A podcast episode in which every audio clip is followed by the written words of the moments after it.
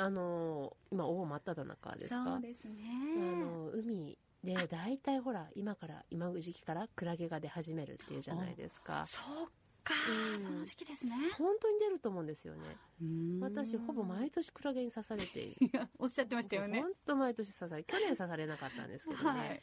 あのなんでしょうね。水温が下がるのか上がるのかわかんないですけど、ええええ。おすすめは網を持ってまず入る。はい。私やるんですけど、ええええ。魚取り網とか、まあ、虫取り網でも目の細かいやつにはい。持って入ってあの海を4往復ぐらいザザザザと往復ですくってはい。ぐっと持ち上げて、はい。中にクラゲ入ってたらいます。あ当たり前だけど。あのそういうちょかなり危険な実験のような感じがしますけれども。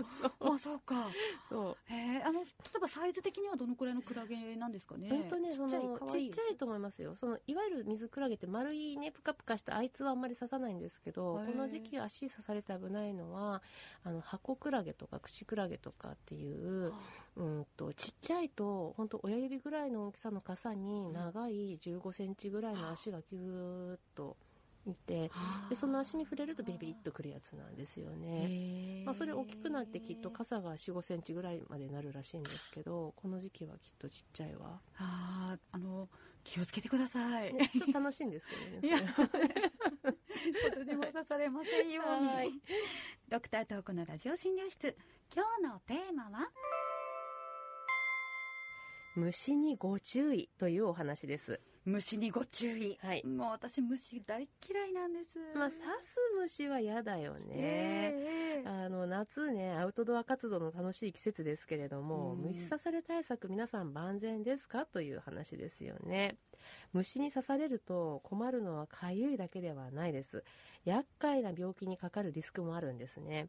でどういった病気があるのか対策や予防方法なども含めてお伝えしていこうと思いますがお願いします。はい山本さん虫に刺されて困ったことがあります。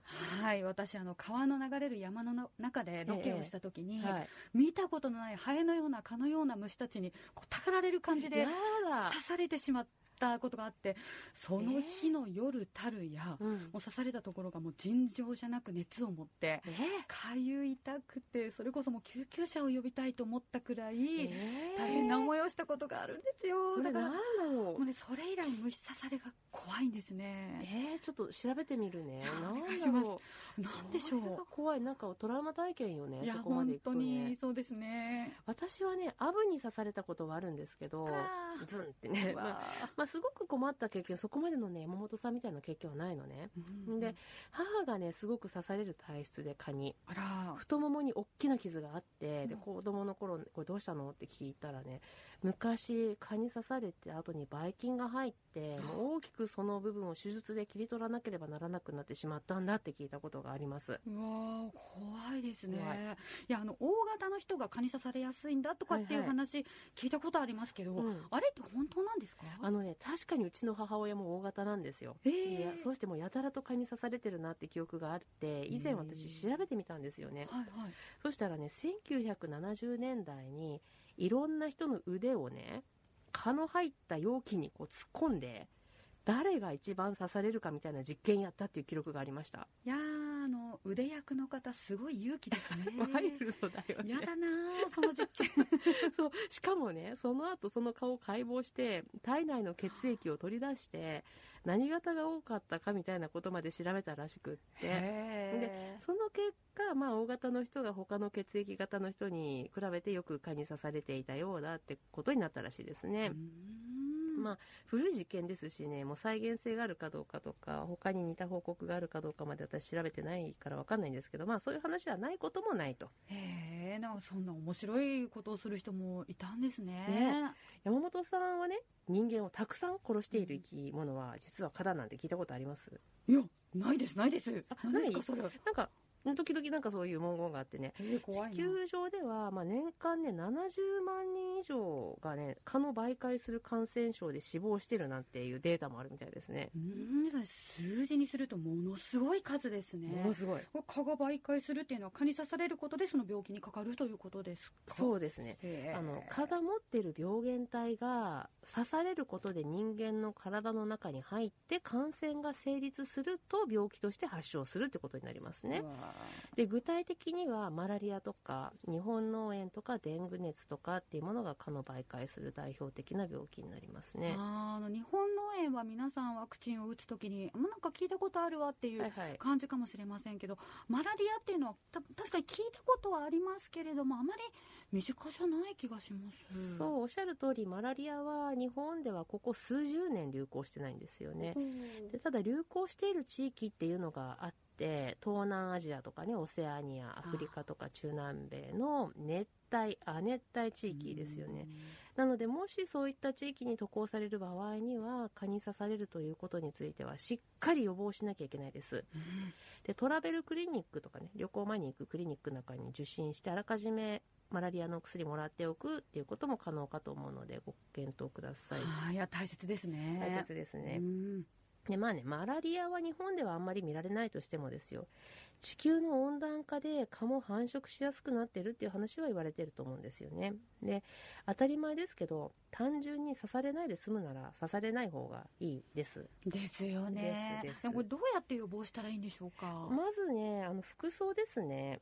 長袖長ズボンでお願いしますうん、暑いけれどもやっぱり肌を出すと刺されやすいってことですか？そう単純にね。うん。あとまあ普段の生活でそこまであの長袖長ズボンで色というのはちょっと酷なんですけどね。藪の中に入るときはもう本当に気をつけていただきたい、うん新しいところで言うと2019年に見つかったマダニが媒介するエゾウイルスっていうウイルスによる感染症がありますえ映像ってもしかして我らが北海道でしょうか？そうなんですよ。そう。うでねどうやらね札幌で感染した人が多いようで、え原因不明の熱病にかかった、まあ、熱が出てちょっとよくわかんないという方々の血清をね後から遺伝子検査してみて発見された感染症だっていうことなんですよえね。で多くはね野外で活動している時にマダニに噛まれて感染するということのようですよ。わあ怖いですね。そうそうあのダニに噛まれないようにするためにはやっぱり肌を露出しないっていうことが大事なんですか？そうですねああの物理的に肌を隠すっていうのがやっぱり大事長袖長ズボンさっきも言いましたけど、ーはい。だいぶ前にね私このこと少し調べたことがあるんですけどどうやらうん靴下とズボンの間が結構盲点だって言われてるって読んだことがありますいやーちょっと待ってください。そんな隙間を狙ってくるんですか？う。そうそんな隙間を狙ってくるんですよはあだからこうズボンと靴下の隙間なんてあんまりうんね、うん注意しないでしょ、はいその本にはズボンの上に靴下をかぶせてくださいって書いてあったなるほど。う。そうそうすると隙がまさしくないじゃないですか、はっていうぐらいい。で藪の中草の中を歩くっていう場合にはやっぱり今言ったように隙間なく覆っていただくのが大事だって言われてるようですよね、うん。あとはもし刺されてしまったらダニを叩いたり潰したり無理やり引っ張ったりしないで皮膚科に行ってください。うん、これ取ってもらわないといけないということですか？そうですそうです。あのがっつりねうん。顎でね皮膚に食い込んでるんですって。はいだからちょっとやそっとじゃもう取れない取り除けないですし、無理やりグッと引っ張って取って顎が皮膚の中に残ったりとか、うん。あとはあの時々やるのが上からパンって潰すあのはあ。顔を顔をパンってこう叩いて潰す方いらっしゃるじゃないですか。あはい。あれと同じようにダニをパンって潰すとはい。噛んでるダニを潰したらその傷口からダニの成分がね体の中にチューって注入する格好になる。でよりその感染が成立するっていう話もあるようですのでご注意ください、やそうですね。マダニに関しては犬もねああの噛まれるので。そうかそうなんです。飼い主としてはやっぱりマダニ予防の薬を飲ませたりとかっていうのもありますしへー。噛まれてるところ実際見ました。え嘘、はい犬がうん。例えばその草むらでマダニがピョンって来ちゃうんですって、えーで毛の中なので見えないから結構そのまま大きくなってるやつとかもあったりして、えーそれはもう本当に動物病院に行って取ってもらうあでもねあのその動物からじあの人間に来るっていうのもあるから、はい。なんか鹿とかね、うんそういう野生動物に注意しましょうっていうのはあったんですけど確かに飼い犬ねいらっしゃる方要注意ですよね。はい。だから必ず毎年マダニの薬を飲ませるようにはああ素晴らしい。はい私初めて知った、ありがとうございます。あで一方なんですけど、うん。その服の色なんかはどうなんですか？あのよくね蜂は黒いのが好きだから遠足では黒っぽい服は着てこないようになんていうのはね小学校の頃からみんな言われた思い出があると思うんですけど、うん。蚊などのね他の虫もどうやら黒っぽいのが好きみたいですね。だからまあ白っぽい明るい色っていうのがいいみたいですよ大体。はいわかりましたはい、あとはね市販の虫除け剤もいいかと思いますね。蚊とかダニの他にブブヨブユって本当はいいみたいですけど、まあ、ブヨうん。とか蜂にも効くって言われてますし適切に使ってくださればいいかなって思います。でリートとかイカリジンっていう成分が有効だと言われてますので市販の製品の裏面のね注意書きなどにこの D とイカリジンっていうのが入ってるかどうか見て参考にしてくださればいいかなって思います。はい。えっ、とディートとイカリジンですね。そうですそうです。はい覚えます、D とイカリジンね、ただリードの方は12歳未満に使用する場合にはその回数に制限がありますしパーセンテージもねあの制限があるはずなんですね、うんなのでお子さんの場合にはイカリジンっていうやつの方が使いやすいかもしれないです。うんでパーセンテージが高いと何がいいかっていうと効果が長持ちするって言われてますのでその点も参考にしてください。はい。今日は虫にご注意というお話でした。